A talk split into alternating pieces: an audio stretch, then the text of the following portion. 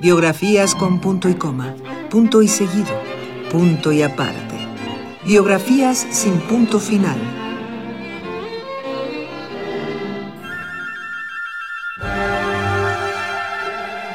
Albert Camus. Experto en modelar la belleza humana a través del absurdo.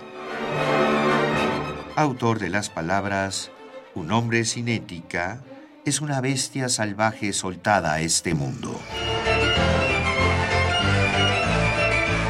Descubre a continuación más acerca del mundo de Camus a través de la voz del escritor y cineasta Daniel González Dueñas en entrevista con Radio UNAM.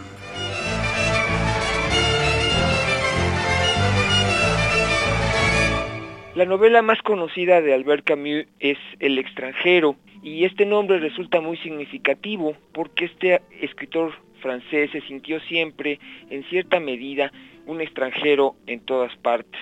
Pertenecía plenamente a la cultura francesa, pero desde el exilio.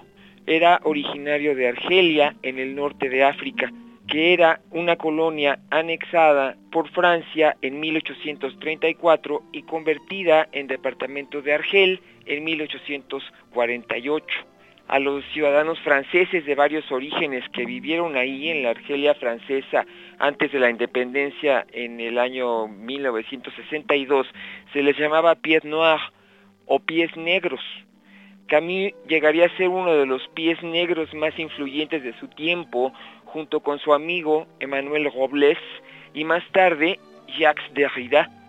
Albert Camus nació en Mondovi, en Argelia, el 7 de noviembre de 1913.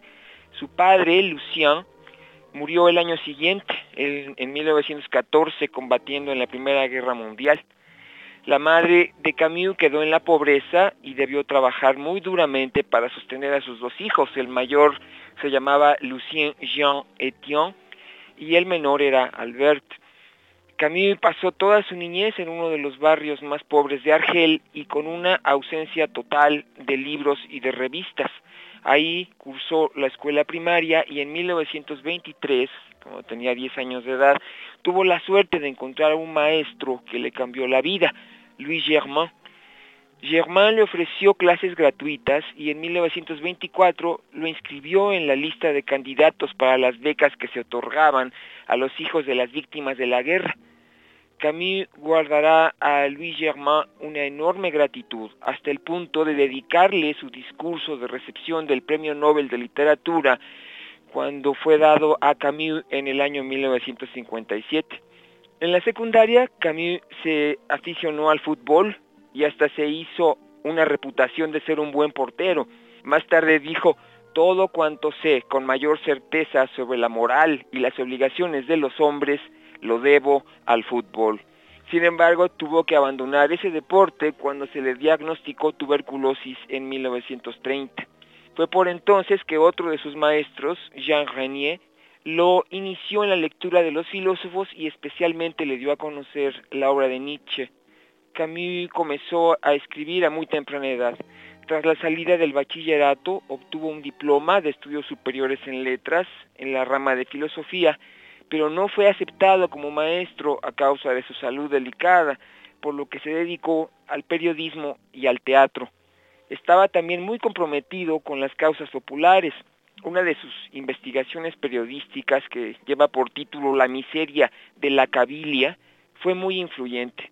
Ahí denunciaba, por ejemplo, él dice, la lógica despreciable que quiere que un hombre no tenga fuerza porque no tiene nada que comer, y que luego se le pague menos porque no tiene fuerza. En 1940, el gobierno general de Argelia maniobró para que Camus no pudiera encontrar trabajo, así que emigró a París, en donde fundó la revista Rivage y conoció a otro de sus grandes amigos, André Malraux, el escritor, aventurero y político francés conocido ante todo por su novela La condición humana. Durante este periodo, Camus publicó cuatro de sus trabajos fundamentales, la novela El extranjero, el ensayo El mito de Sísifo y dos piezas de teatro, Calígula y El malentendido. De acuerdo con su propia clasificación, estas obras en las que expone su filosofía pertenecen al ciclo del absurdo, así lo llamó él, que se completará con dos novelas más, La peste de 1947 y La caída de 1956. Camus afirmaba que sus grandes influencias fueron Melville y Kafka como Melville y como Kafka, Camus se reveló a la idea según la cual la naturaleza humana es una magnitud ya conocida en su totalidad. A la inversa, estos tres escritores exclaman que la naturaleza humana encierra un misterio que no solo no ha sido resuelto, sino que ha crecido y se ha hecho más y más hondo. En los libros de Camus hay un intenso sentimiento de alienación y desencanto. Y en efecto, este escritor podría ser un nihilista radical si no fuera por dos poderosos elementos. Uno, haber basado precisamente en el absurdo, la única afirmación posible de la dignidad y la fraternidad humanas. Y el otro elemento es haber escrito un libro casi secreto, que casi no se conoce, y cuyo título es Bodas, publicado en 1939. Se ha dicho que la obra de Camus está atada a su época y que refleja puntualmente el ánimo colectivo destrozado por el trauma de dos guerras mundiales. Se dice también que sus libros son la expresión del alma de la gente en Europa después de la guerra, la desesperanza, el sinsentido, la orfandad. Pero fuera de ese marco de referencia, la obra de Camus conserva su carácter de grito desolador del hombre que se mira a sí mismo y a su propio misterio, es decir, su propio desafío. Por eso escribe en uno de sus textos fundamentales que se llama El hombre rebelde, una frase que es muy significativa. Yo me revelo, por tanto, nosotros somos. Es una intensa paráfrasis del pienso, luego existo de Descartes y es una declaración de principios. El individuo se revela no para alcanzar él la existencia libre y activa, sino para que la alcancen todos. Esta rebeldía de Camus se levanta contra toda forma de pensamiento que se refugie en la abstracción para no asumir a lo humano plenamente y en primer lugar se revela contra los límites del individuo que le parecen falsos. Él dice, si yo me revelo, nosotros existimos.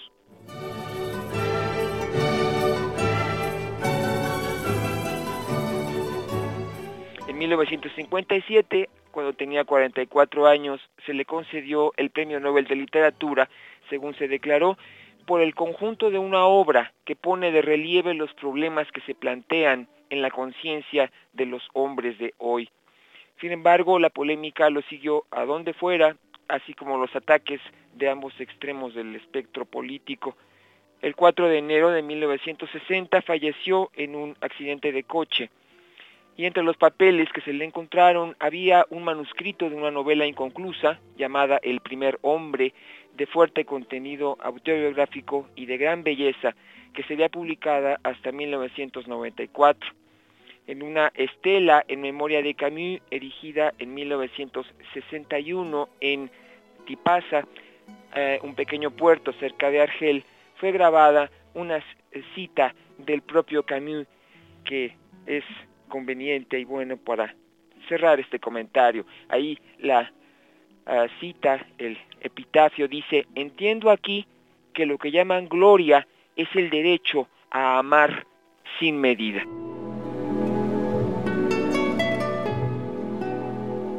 Hoy ha muerto mamá quizá ayer, no lo sé, recibí un telegrama del asilo. Falleció su madre. Entierro mañana. Sentidas condolencias. Pero no quiere decir nada. Quizá haya sido ayer. El asilo de ancianos está en Marengo, a 80 kilómetros de Argel. Tomaré el autobús a las dos y llegaré por la tarde. De esa manera, Podré velarla y regresaré mañana por la noche. Pedí dos días de licencia a mi patrón y no pudo negármelos ante una excusa semejante. Pero no parecía satisfecho. Llegué a decirle, no es culpa mía. No me respondió.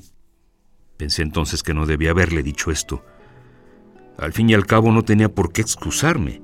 Más bien le correspondía a él presentarme las condolencias. Pero lo hará sin duda pasado mañana, cuando me vea de luto. Por ahora, es un poco como si mamá no estuviera muerta. Después del entierro, por el contrario, será un asunto archivado y todo habrá adquirido aspecto más oficial. Tomé el autobús a las dos. Hacía mucho calor. Comí en el restaurante de Celeste como de costumbre. Todos se condolieron mucho de mí. Y Celeste me dijo, Madre, hay una sola. Cuando partí, me acompañaron hasta la puerta.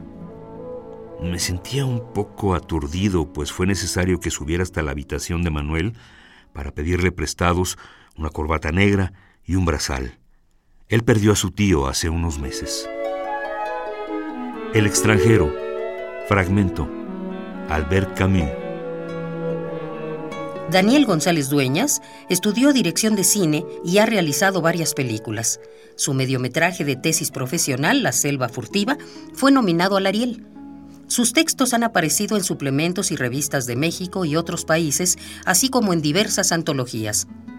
Ha recibido el Premio Hispanoamericano de Ensayo Casa de las Américas, además de seis premios nacionales de literatura. Daniel González Dueñas ha publicado, entre otros libros, Apuntes para un retrato de Alejandra, Semejanza del juego, La raíz eléctrica y La llama de aceite del dragón de papel.